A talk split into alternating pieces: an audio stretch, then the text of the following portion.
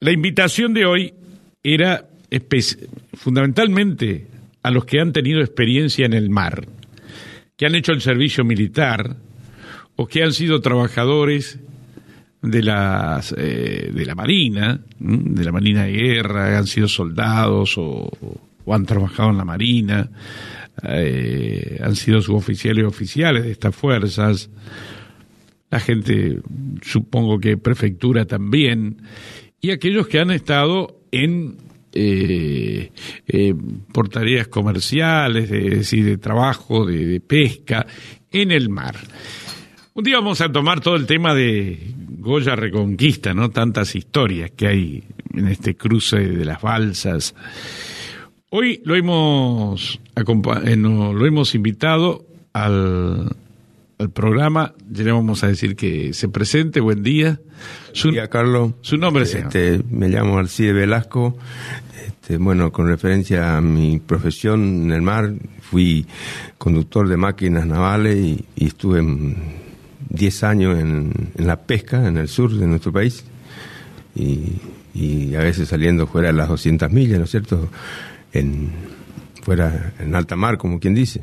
Claro. Y, bueno, y de ahí experiencias, hay muchos, anécdotas, este, porque eh, yo navegué en el río, pero el mar es muy distinto a lo que nosotros conocíamos acá, bueno, por razones de este, del trabajo que se terminó en el río, este, parte, ¿no es cierto? Porque trabajaba en la balsa, ¿no? En la balsa, en la flota, este, no solamente en la balsa, sino en la flota, en todos los barcos, que donde en ese tiempo la flota fluvial del Estado me, me llamaba, me iba, ¿no es cierto? Porque donde necesitaban un personal teníamos que estar nosotros. Este, bueno, y después cuando eso se privatizó, reducieron el personal, y entonces no, me queda otra que irme al mar. Por intermedio de mi sindicato, este, me, me, relacionado con las empresas extranjeras, la mayoría, y fui al mar a la pesca. Estuve 10 años ahí, así que tengo Muchas, muchas cosas para contar. Muchas cosas. Quizás a veces en este momento, por ejemplo, estoy medio uno que no estoy acostumbrado, otro este, se me va a empapelar unas cosas, pero sí tengo cosas para contar, experiencias. Este. Alcides, eh, bueno, esta es la presentación, ¿no? De quién nos va a acompañar durante esta hora de, del programa. Los teléfonos están abiertos, 428-945, 428-969. ¿Cuánta gente habrá que hizo el servicio militar en la Marina, no? Eh, ¿A vos te tocó el servicio? Yo hice tierra. Ah, vos hiciste tierra. Ejército, no, yo por mi, por mi, digamos, por mi profesionalismo, por ser profesional, ¿no es cierto?, de la Marina Mercante, este, me fui, caí por ahí, pero yo no estuve en, fuerzas armadas militares, no, eras eh, empleado civil, de la Marina Mercante, digamos. Ajá. ¿Los barcos pesqueros son embarcaciones grandes o...? Y hay de todo, Carlos. Hay, yo sí mm. estuve en barcos grandes porque eh, se llama los de factoría, que son unos barcos de, que no eh, tienen muchos tripulantes, son grandes. Este, eso es la categoría lo denomina, por ejemplo, con unas franjas este, amarillas. Los barcos argentinos, todos son rojos. Y, los argentinos son rojos. Claro, porque si bien son barcos que vienen de, de, otros países, pero la bandera lo lleva el argentino. Y nosotros este, vamos a despachar el barco tanto en la parte de máquina como en la parte de cubierta, los, los sería el pospatrón, oficiales de, de, cubierta y oficiales de, de máquina, somos así, estamos consultados, y una tripulación mixta de marinería y maestranza, también este con la gente del país de la bandera del barco. ¿no? el caso España, Taiwán, eh, este, japonés, por nombrarte algunas de tantas empresas y de, países que están acá en nuestro, pescando en nuestro mar argentino. Alcides, el factoría, ¿qué se le llama? Y elaboran el pescado. Lo elaboran allí. Eh, eh, congelan congela, se saca, se limpia el pescado, se congela, se, eh, en, un túnel se llama congeladores a cierta temperatura y de ahí va a depósito en, una, en la bodega también con, con frío. Eso era nuestro trabajo, ¿no es cierto? Además de conducir la, la máquina era el, lo primordial y el cuidado que teníamos que tener en los fríos porque hay en la jerga este, marítima, por ejemplo, en el caso de los pescados, eh, si se lo, se lo pasa se lo quema, así se le, se le denomina. Se lo quema. Se lo quema. Si este, no le da la temperatura adecuada, es, sale crudo. Eh. Bueno, sí, ¿cuántas cosas vamos a aprender en la mañana? Pero tenemos llamadas telefónicas. Muy buenos días. Buen día. ¿Qué, ¿Cómo le va? Buen Sí, día. ¿qué tal? ¿Cómo le va? Sí, señor, bien. Bueno, yo, este, eh, le- eh, algo más lo que le voy a contar, porque este, mucho lo que no, no ha pasado, ¿no es cierto? Yo ¿Usted fue marinero? sí, que sí, eh, hice la Marina, eh, el servicio militar en la Marina, Ajá, sí, eh, clase 30. sí. ¿Me escucha? Sí, sí, sí. Me tocó este en el acorazado Moreno, no sé si usted lo habrá sentido nombrar, Sí, sí. Vegano, que eran gemelos con el Rivadavia.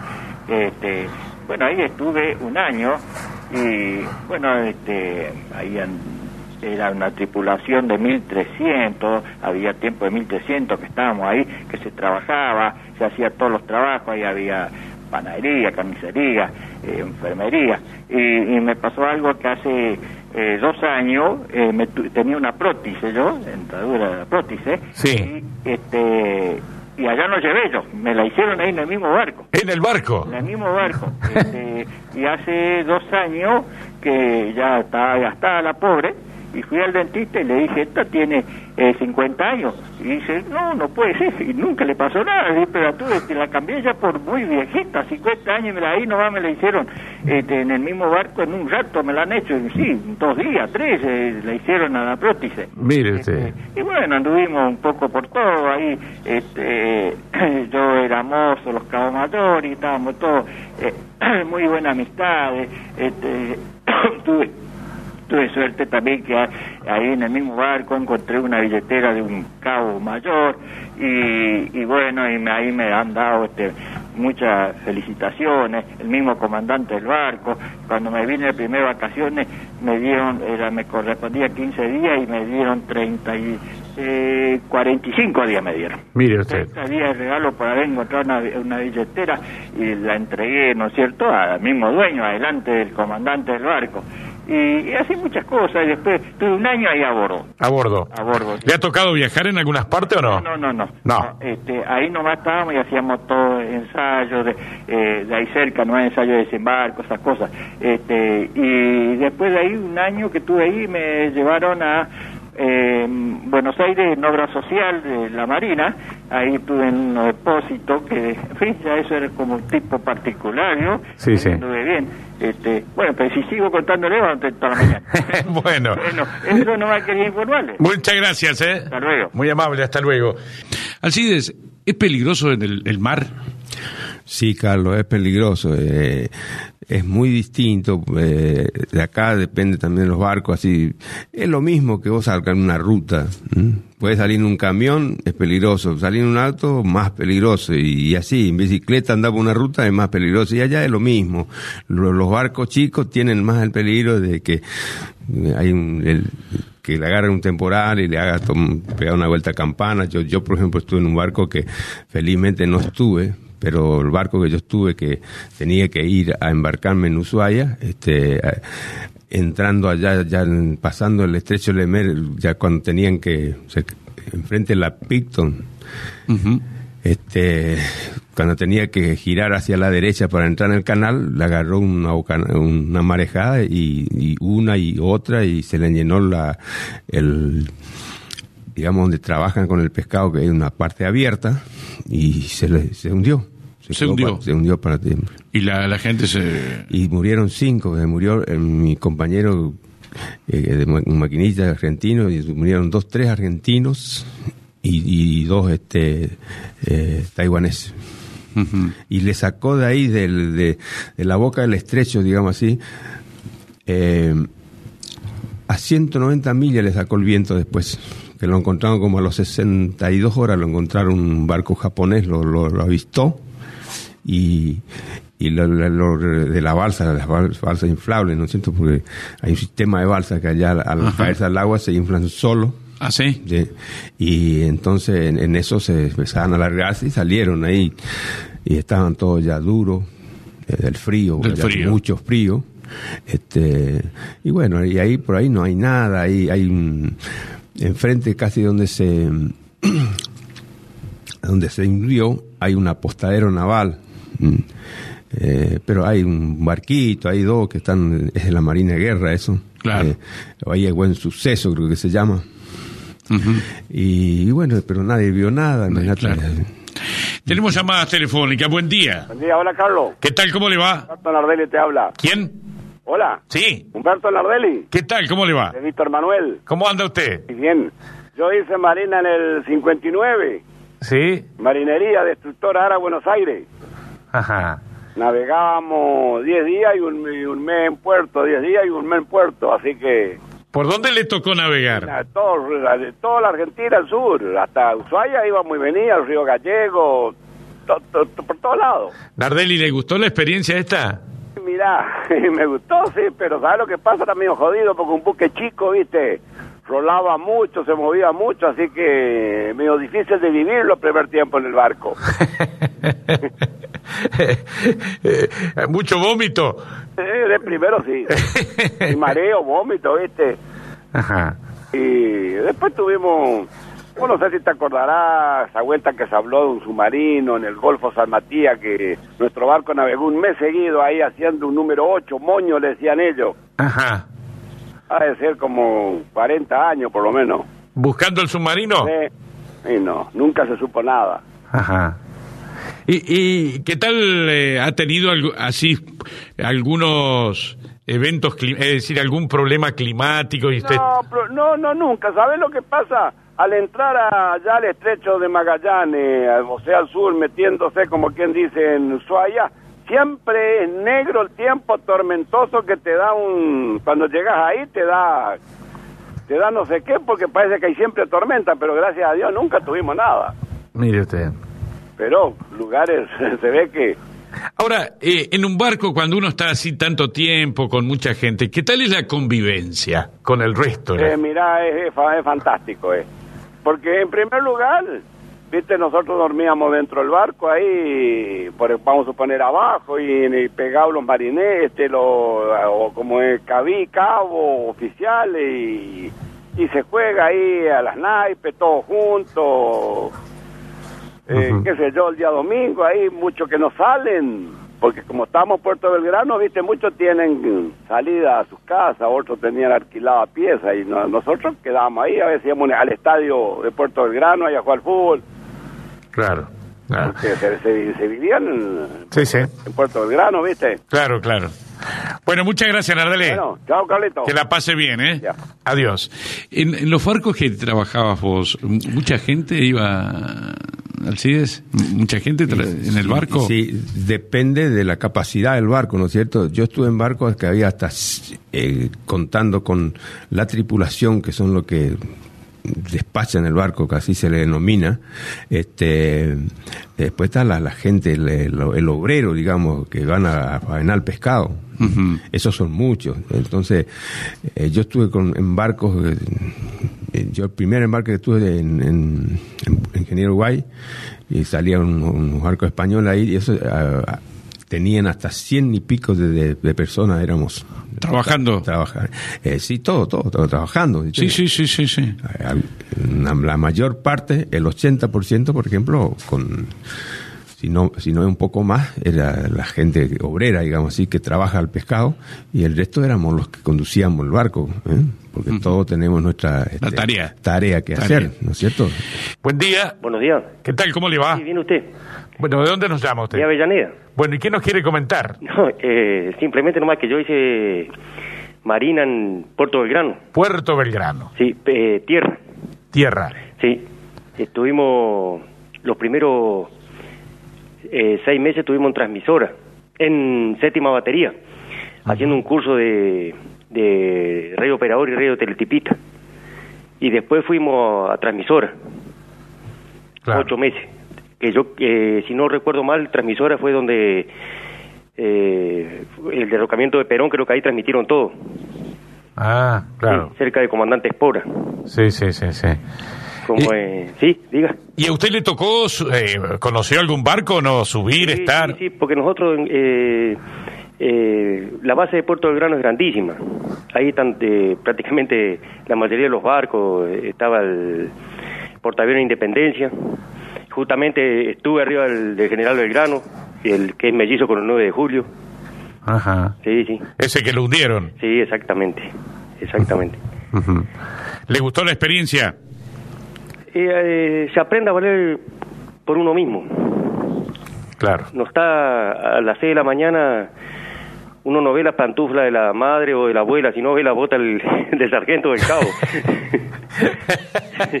y a la hora de comer, eh, uno no dice le falta sal o, o está muy cocinadito. Come si te gusta y no lo coma. si te gusta bien y si no... eh, Sí, sí, lindo, linda experiencia. Lo único yo, como yo le comentaba hoy a la persona que me atendió, que la primera licencia sí, me falleció mi madre. Mire usted. Sí, ese fue un, un golpe bastante feo. Bueno, claro. Pero bueno, la vida es así. Sí, sí. Eh, al tiempo, a mí me tocó el 976 Ajá.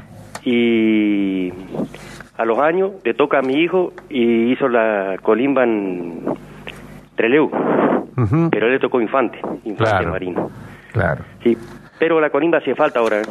claro. hace falta. Bueno, muchas gracias. No, ¿eh? al contrario. Adiós. Chao. Hasta luego. Eh, estábamos hablando entonces de las fa- factorías. Eh, Un barco factoría se hace todo ahí. Todo, todo, desde pescar hasta la industrialización casi del... Eh, pescar y congelar el pescado, este, acondicionarlo, ¿no es cierto? Se pone en cajas, se acondiciona, se manda a, eh, a congelar, después eso se saca, se empaca en bolsas de nylon y en, después en cartones, se lo sella con cinta y se manda a la bodega para que también con temperatura, eso ya es una temperatura menor, se lo mantiene más o menos a 30 grados bajo cero ahí en la, 30 grados. Claro, porque depende eh, eso en la bodega para que uh, eh, hay barco, el barco depende de la, de la autonomía del barco.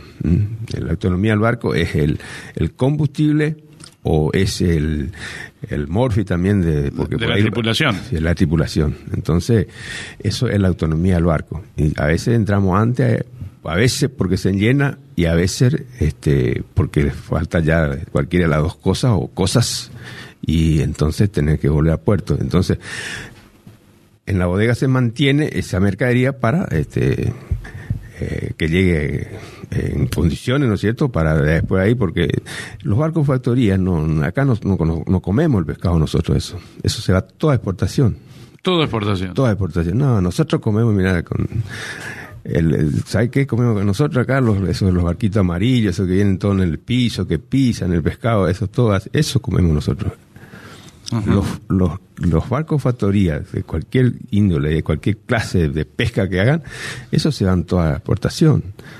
Y últimamente con este gobierno que del turquito que teníamos, este ni siquiera tocaba tierra eso porque este entrábamos en Puerto Madre en el Golfo, Puerto Madre es un golfo grande en Puerto Nuevo ahí, el Golfo Nuevo y entrábamos y nos poníamos a la par de los barcos de mm, de carga, esos que te, que te vacían 15, 20 barcos y se van como nada, barcos grandísimos.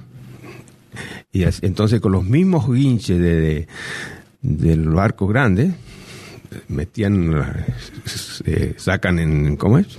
En tarima las cajas y van cargando, así que ni toca tierra argentina, Ni toca. ni tocan.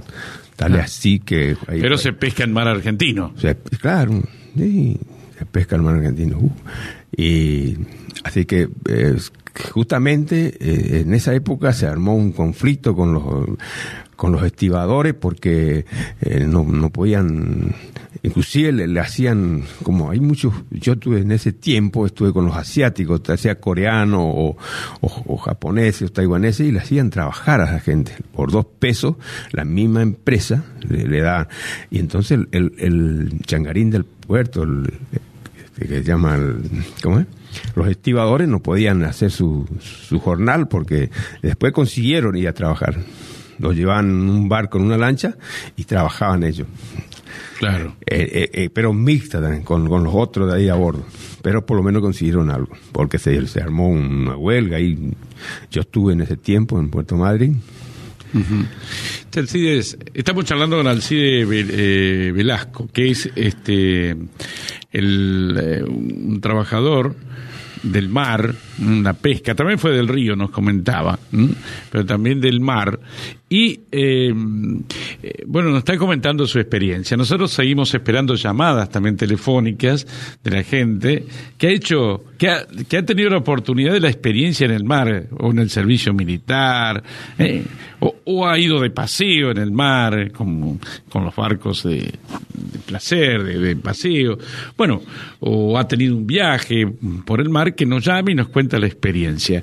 Así es, eh, vos nos decías, bueno, ahí trabajando mucha gente en los barcos grandes, eh, ¿Cómo es la convivencia allí? ¿no? Que están, porque no es fácil vivir en un lugar todos, ¿eh? una gran cantidad de gente. Bueno, Carlos, yo pienso que cuando vos estás fuera de tu de, tu hogar, de tu y en este caso especial, por ejemplo, los barcos, en los barcos siempre hubo convivencia.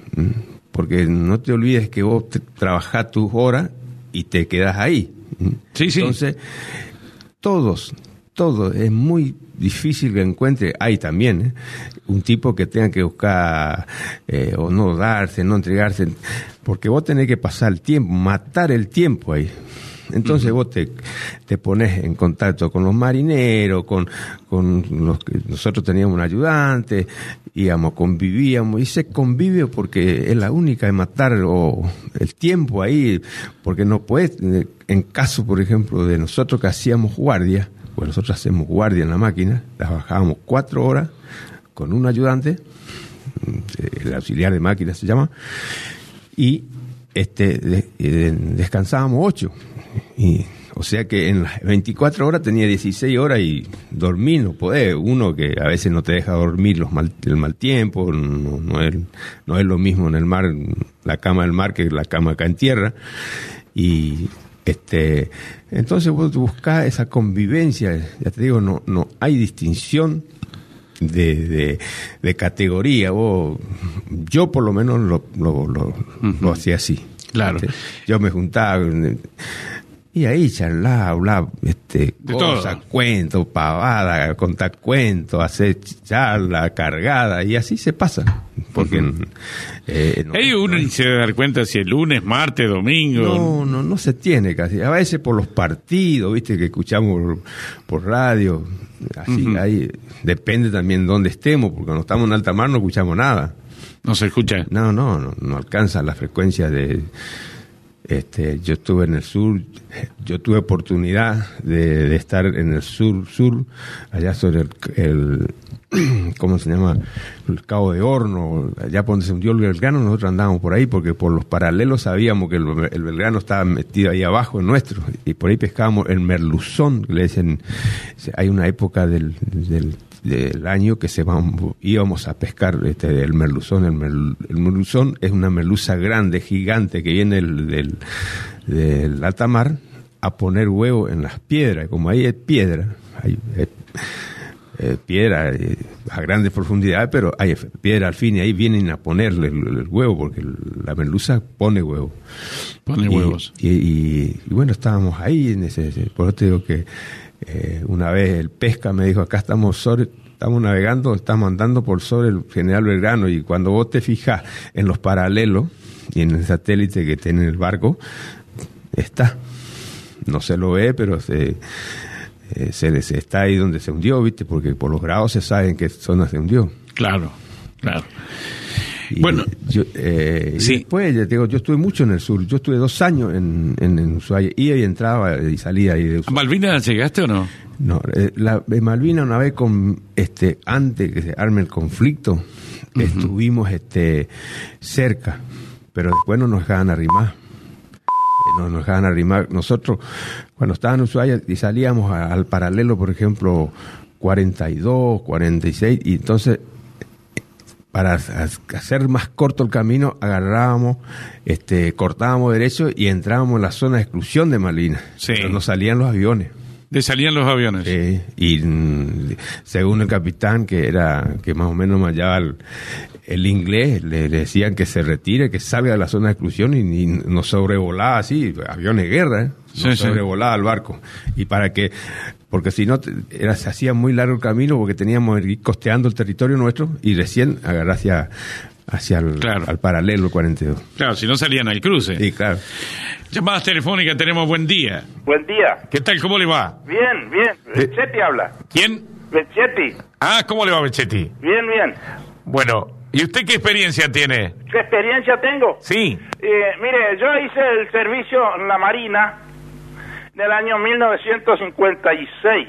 Bueno, estuve ahí embarcado en el crucero Almirante Brón y hicimos mm, 27 meses de Marina.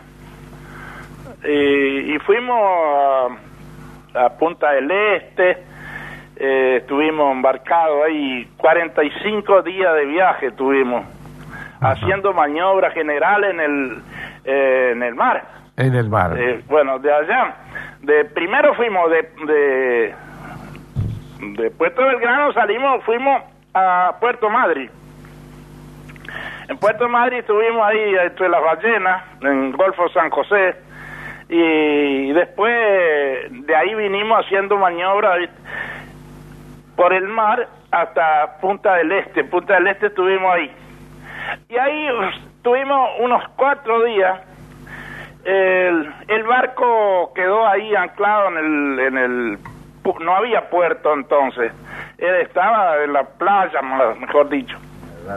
Y, ¿cómo es? y salieron todos los soldados de de Franco, casi la mayoría salían de Franco, y fueron a una tienda allá en, en Puerto Maldonado, está más o menos a unos 14 kilómetros. Yo no me fui, pero se fueron todos los muchachos amigos míos, y, ¿cómo es?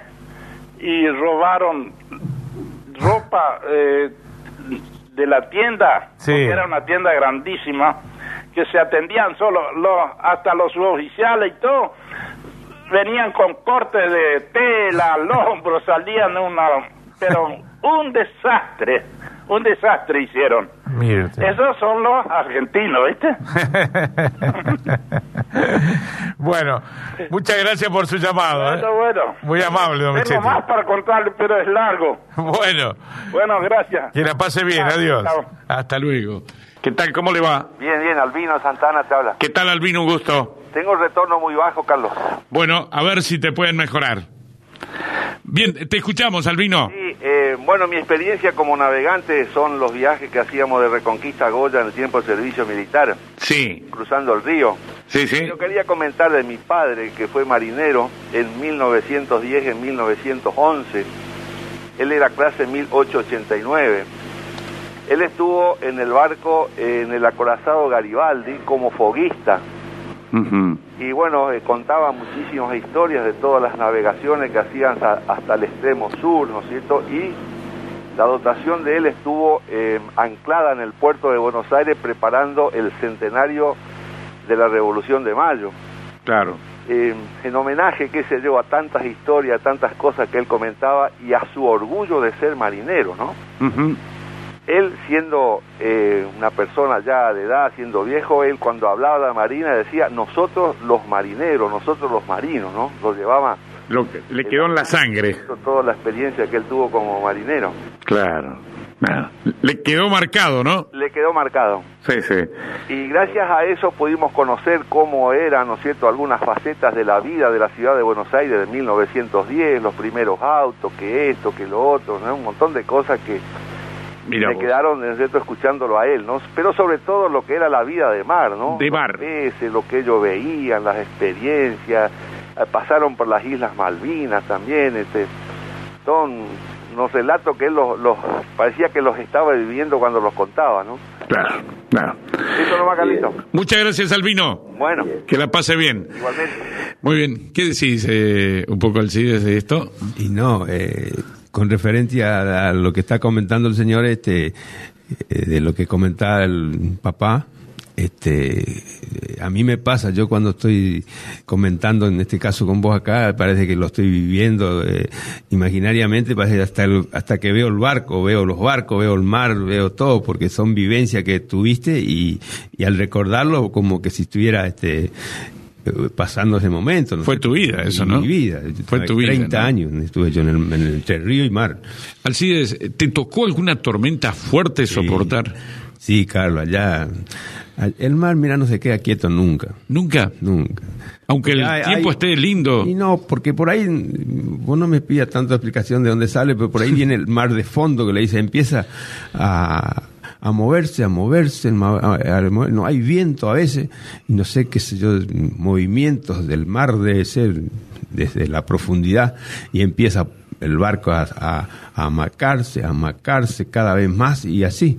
Y después el- eh, eh, cuando termina el temporal, hay el, el mar del leva, le, le, le dicen, viste, otro, otro movimiento con más continuo, eso, y después ni que hablar cuando hay tormenta, ¿no es cierto? Nosotros en un temporal ahí estuvimos pescando langostina en el Golfo de San Jorge, y digamos hacia afuera del Golfo, donde está permitido la, la pesca, y se nos cayó un marinero. En un temporal estaban levantando la, la red, la bolsa, y perdió pie mm, un cable que tenían puesto ahí para prenderse. Por eso el manotón y se cayó y se ahogó. No lo encontramos más. No lo encuentran más, ahí, ¿no? Porque no boya, el- en el mar no boya la- el, el muerto, Mira vos. el ahogado. Mira Lo vos. buscábamos con red, tratamos, pero no era tan profundo, digamos, pero igual era... El que cae. Y el que cae casi no, no aparece más. Claro. Muy difícil, salvo casos que, en muchos casos, por ejemplo, esos barcos que se hunden eh, y saben el lugar, después lo buscan por medio de, de- actualmente, viste, que se lo ubica por medio de satélites, todas esas cosas, se lo ubica donde está. Y si están dentro del, del barco que se hayan ahogado, ya sea que en los camarotes, donde sea, la máquina, se lo puede sacar, pero si no, no. Claro. Tenemos llamadas telefónicas. Buen día. Sí, buen día, Carlos. ¿Qué tal? ¿Cómo le va? Muy bien, usted. No, yo quería comentarle que yo hice la Marina en el año 52-53 y me tocó por tierra, Sí. en Comandante Espora. Así que mucho conocimiento de mar no tengo, pero me tocó en dos oportunidades viajar a maniobras a Santa Cruz Y le tocó en barco. y me tocó en barco. ¿Y qué tal la pasó? Y bueno, yo diría que yo diría que bien, pero hay momentos medio difíciles, ¿no es cierto? Uno no tiene mucha experiencia, ¿no es cierto? Porque no está siempre en el mismo barco.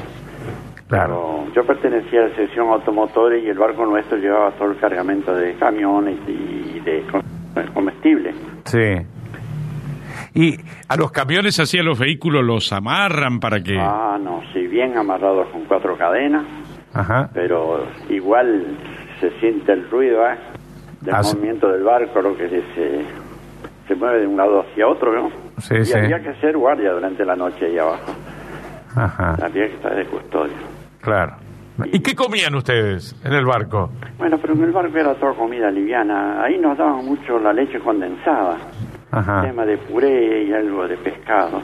Lo que, lo que no que lo que no me olvido es lo que comíamos allá en Santa Cruz. Porque era corderito al horno a las 12 y a la noche y todos los días lo mismo. en el desayuno era todo el día. pero bien tostadito. Y sí, por no decir desayuno y merienda también. bueno, muchas gracias por su llamado, ¿eh? no hay por qué. Muy amable. Chao. Adiós. Muy bien, estamos charlando con Alcide Velasco, un trabajador del mar, también del río, pero acá estamos hablando del mar. Bueno, nos ha llamado la familia de Orlando Rivero, Olivero, que quieren recordar a don Antonio Olivero, que era oriundo de Reconquista, y que trabajó muchísimos años. Su vida fue en los barcos mercantes, especialmente los que trabajaban eh, con petróleo, ¿no? Eh, con combustibles, y ha viajado por el mundo y también nos comentaban sus familiares que, eh, bueno, hasta el momento en que terminó su vida habló de los barcos. Es algo que queda tan marcado, Alcides. Exactamente, es una cosa que qué sé yo, uno elige por vocación y, le agarra tanto el, cariño a ese trabajo, bueno, y que, porque dentro de todo, a pesar de, de, de, que no es tener que concientizarte para hacer ir a irte al mar y entonces a pesar de los riesgos que vos conocés que sabés pero hay riesgos se sabe que hay riesgos sí sí se sabe todos sabemos que hay riesgo. Pero es como yo te dije anteriormente, tener peligro tenés en todo. Así que se hunden los barcos grandes, los chicos, así que depende, porque te, que te quería comentar algo, por ejemplo, lo que vos me preguntaste recién del asunto del, de los mal tiempos. Los mal tiempos, cuando hay mal tiempo allá, este, en los barcos grandes tienen un aparato que se llama el oleómetro que te marca la profundidad de las olas, de las ensenadas. Y hay olas de 25, 26 metros que vos, el barco se pierde en esas. Por supuesto que son olas muy prolongadas, ¿viste? No son, no es como acá que el, el anda en el río y te pega y te pega, no, esos son ondas, unas ondas muy largas, pero el, el, el seno de la, de la ola tiene eh, a, la, a la cresta de la ola, a la, tiene 25 metros, 26, eso marca el... El, el, equipo ese. El equipo ese. Y, al barco lo mueve mucho ahí. Y claro, vos tenés que... Eh, hay un, en, este caso a veces no se pesca y no se capea el temporal, como quien dice, ¿viste? Vos le ponés de frente al barco a media marcha, despacito y te va, te va puedes hacer millas y millas, si no te pasa el temporal, tenés que hacer millas y millas y después buscar de vuelta tu lugar donde estuviste pescando, si hay para pescar por ahí. Es en el caso de los ah, pesqueros, ¿no es hay que viajar para evitar. Claro, porque eh, cuando hay mal tiempo, principalmente el barco que pesca con red no larga la red, porque es imposible. Hay veces que. Entonces tiene que capear el temporal. Y entonces sigue avanzando y avanza en, dirección al viento, de donde sopla el viento. Y así que te vas millas y millas, te va a veces, ya sea de noche o sea de día, después a lo mejor tenés que volver al lugar donde estuviste para seguir pescando, ¿viste? Pero no, no ocurre todos los días eso, pero cuando hay mal tiempos muy fuertes, eso, eso hacen los, los capitanes. ¿Y ahí le agarra miedo a ustedes, a la tripulación, o ya están? Mira, ya estamos, ya. Mira, hay veces que no, hay veces que no se puede dormir. Te tienen, a pesar que son cuchetas, que vos te trincan la cucheta con tu rodilla y tu y en este caso tu cola, por ejemplo, te trincas y en, este, hay veces que no se puede dormir, porque te tiene como de un lado para otro y tener que andar y después a veces, por más que ya esté acostumbrado, porque el que juega al mar es difícil, no sé, yo, yo no conozco que nadie que juega al mar no, no le llegó Lanzarote por ahí. este, porque los primeros tiempos es duro. Hasta que te, te acostumbré, yo, yo por ejemplo te voy a contar esto como anécdota. Yo, este, navegué el primer barco que estuve, era con unos españoles. Y estos gallegos comían y chupaban, y yo le miraba por un vidrio, y, yo no podía, comía manzana y manzana echada, comía caramelo, caramelo echada y ellos.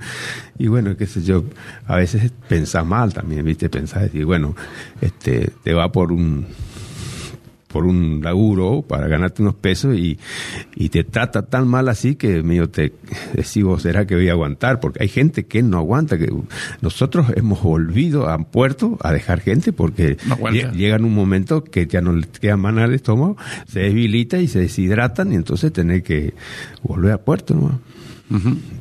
Uh, sí, mira, sí, tengo que contar cosas.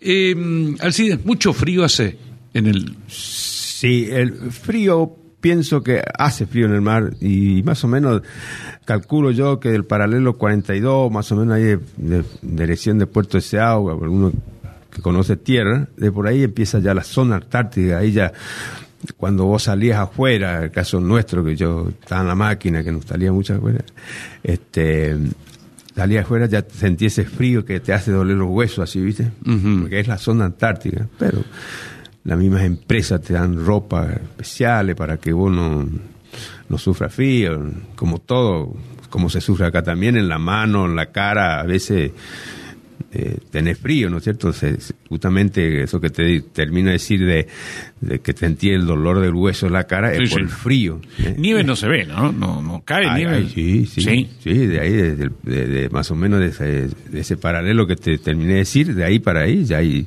hay nieve. En el mar no hay tanto, pero nieva también, si el barco a veces amanece blanco. de- Blanco. Sí. Cuando no hay tanto viento, en el mar hay nieve. Esos barcos pesqueros, por ejemplo, si hay un accidente, ¿hay un médico o algo o no? Sí, bueno, eh, hay un, un- según la cantidad, creo que pasando de 100 ya hay, hay médicos. Hay médicos. Hay médicos. Y, y antes de eso son, eh, ¿cómo es? Enfermeros especializados. Son enfermeros que son capaces hasta de operar en caso de urgencia, porque hay veces que vos estás en alta mar y tenés tres días para llegar a un puerto o lo que sea. Entonces el enfermero, como hay una radio que está intercomunicado todo con, bueno, vos sabés lo que es el radio. Sí, sí. Este, Una frecuencia que están conectados todos los barcos. Y, y en los barcos que hay médicos, les indica a nosotros, eh, escuchamos las, las, las operaciones que hacen Mira por radio. Porque le pasa del barco que tiene este el médico, le habla al enfermero, bueno, corta así, hace así, te vas a encontrar con esto. Y, y nosotros estábamos en la timonera eh, todos juntos escuchando, porque es un, ¿cómo decir? Una cosa que, que te emociona, que te... Qué cosa, ¿no? eh, porque eso se hacen en caso de urgencia. De urgencia. Porque eh, se sabe en el lugar que estamos ubicados y entonces mm, para llegar a un puerto tenés tres días para navegar y todas esas cosas. Son, uh, si hay experiencias. eh, Bueno, tenemos que cerrar el programa, ¿eh? Esta- este lindo programa que hemos compartido en la mañana. Vamos a ir a los sorteos ¿eh? de la gente que participó y también de los que participaron con el tema del, de las colonias del cantor de hoy. Ahora, una pregunta no tiene nada que ver con la...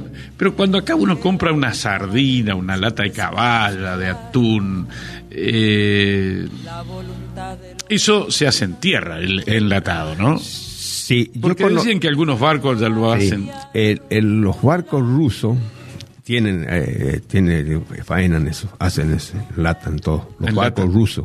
Esos barcos eh, tenían un puerto, el puerto San Julián, mm, Puerto Quilla le dicen, esos entraban ahí, yo ahí lo con- conocí en la forma, eh, entran a, a abastecerse de combustible y una vez tuvimos, yo nunca estuve en los barcos rusos porque había argentinos también, pero iban como inspectores nomás, de Claro. máquinas de cubierta, pero no, el asunto de la guita era, no era muy mucho, entonces nosotros lo obviábamos eso. Claro. Preferíamos ir a trabajar y que nos paguen más. Ahora, eh, Ahí sí enlatan, porque Enlatan. tienen calderas esos autos, entonces lo cocinan y lo... lo enlatan.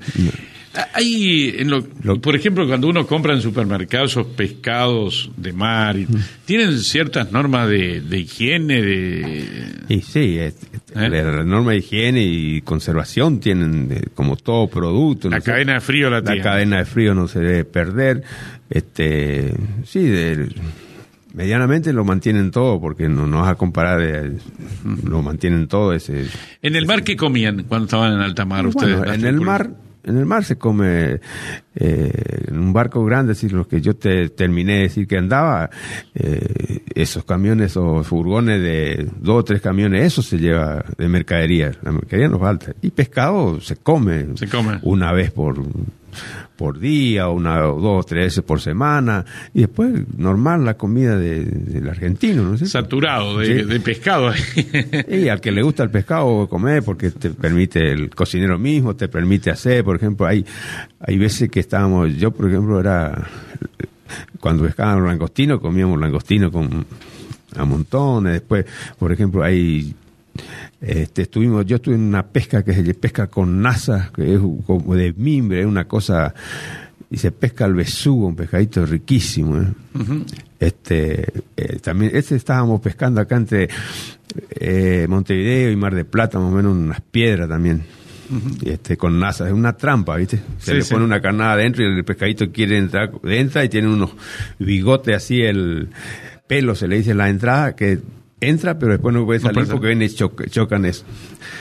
Así te agradecemos que hayas estado aquí Bueno, contado Carlos, una este- partecita de toda esta rica experiencia, Eh, es un pero una pequeña parte de todo lo, Exacto, mi lo que viví, ¿no es cierto? Bueno, Carlos, gracias. Muchas Estoy a gracias. tu disposición en cualquier momento. Bueno, Alcides, un saludo y felicitaciones de parte de Mario Romero y familia. ¿Eh? Te mandan mucho, mucho saludo entonces y felicitaciones. Gracias. ¿Eh? ¿Está? ¿Está?